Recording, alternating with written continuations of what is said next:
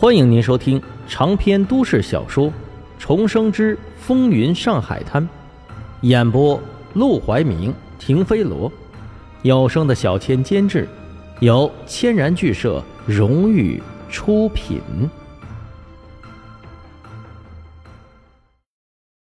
第五十七章，配合默契的黑白脸。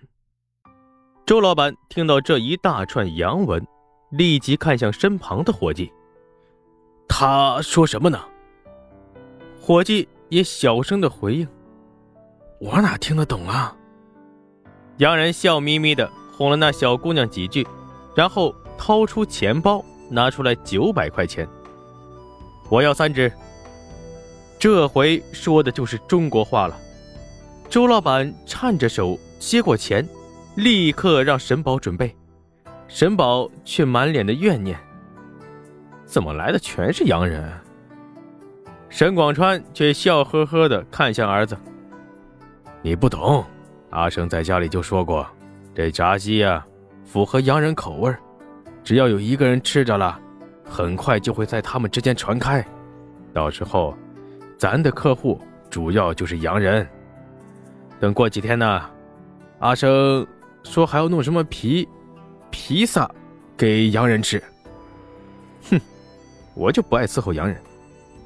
你瞧瞧你，洋人在咱们上海赚的是咱的钱，现在咱能赚他们的钱，这是好事你还不乐意？这么一说，沈宝果然又高兴了起来。没错，他们就是要赚洋人的钱，把洋人从他们这里抢走的钱、好东西再抢回来。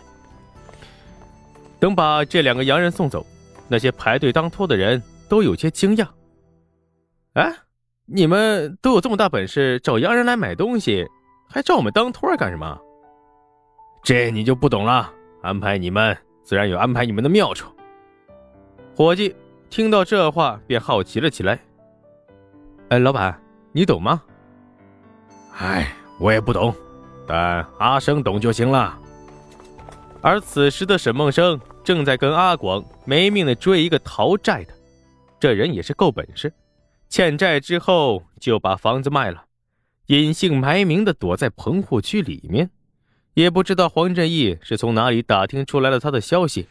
沈梦生和阿广一早就来到了棚户区堵他，两个人都已经非常小心了，装得很像普通路过的人。但是这家伙一看见他们，还是扭头就跑。他对这一带非常的熟，走街串巷跟猴子似的。而沈梦生还受着伤，跑了没多久就气喘吁吁、头晕不已。阿广见他额头上的绷带都映出了血迹，便拍拍他的肩膀：“没事，要不你在这歇会儿，我一个人去追。”沈梦生却摇了摇头：“这人跑太快了，你一个人追不上。我没事，咱俩分头抓。行，那你撑不住了就喊我。”和他商量好之后，沈梦生立即向前追去。他知道自己无论如何也不能失去黄振义这个人脉，死撑着也得撑到底。他咬紧牙关，没命的继续往前追。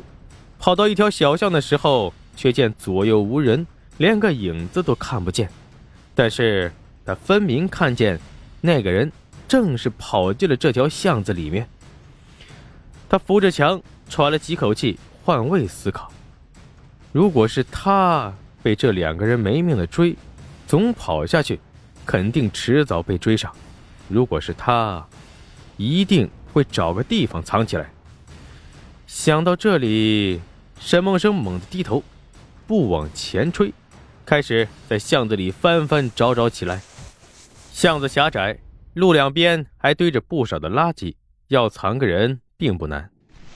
他正翻捡着垃圾，想找找有什么可疑的东西的时候，却没发现身后有个人影正慢慢的靠近。阿正，小心！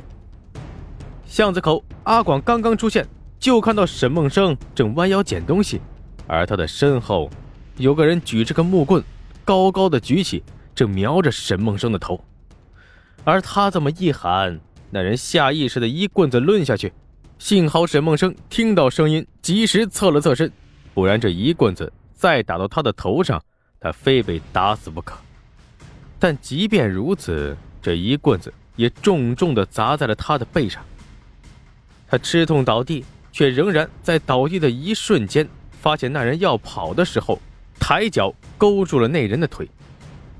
那人直接被绊倒在地。这时候，阿广也冲了过来，终于将人按在了地上。操！他妈敢打老子的人，找死吧你！阿广动了怒，骑在那人身上，对着他的头就开始一拳一拳的揍了起来。沈梦生痛苦的半爬起身来，眼见那个人被砸的嘴都烂了，忍着痛上前拉住阿广的手：“别打了，要钱要紧。”阿广这才停手，抓住那人的衣领：“想不想活命？”那人被打得奄奄一息，眯着眼睛看向阿广。要钱没有，要命一条。好，老子就要了你的命！阿广举起拳头又要打，却再一次被沈梦生拦住。他蹲下身，朝那人说道：“兄弟，钱没了可以再赚，命没了，就什么都没了。”可那人听到这话，只是冷哼了一声。撇过了头，沈梦生从兜里掏出个字条：“你欠了东区蒋老板六万块钱，白纸黑字写的清清楚楚，还钱吧。还了钱，我们就放你走；否则，要是我们把你交给蒋老板，你日子可就不好过了。别说不还钱，就是还了钱，你也别想有活路。”那人听到这话，一下就怒了：“我没欠他钱。”那欠条是假的，他骗我跟他做生意，拿走了我的货，骗我签那个欠条，他是个骗子。操！你跟蒋老板什么怨什么仇，我们不管。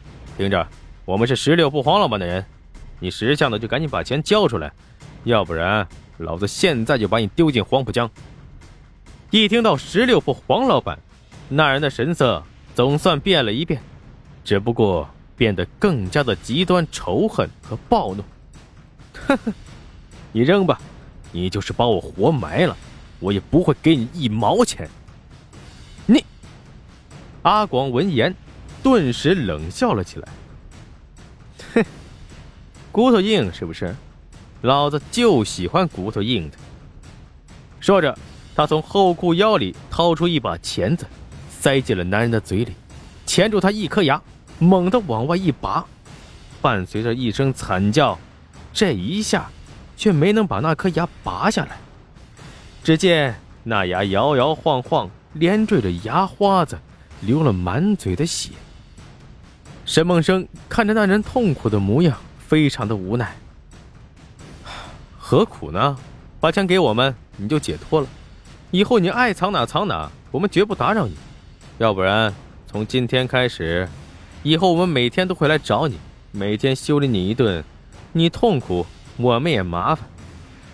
等他说完，阿广再一次把钳子塞进了他的口中，夹住他的另一颗门牙，正要用力往外拔，那人终于崩溃的大吼：“别拔了，别拔了，我给钱，我给钱！”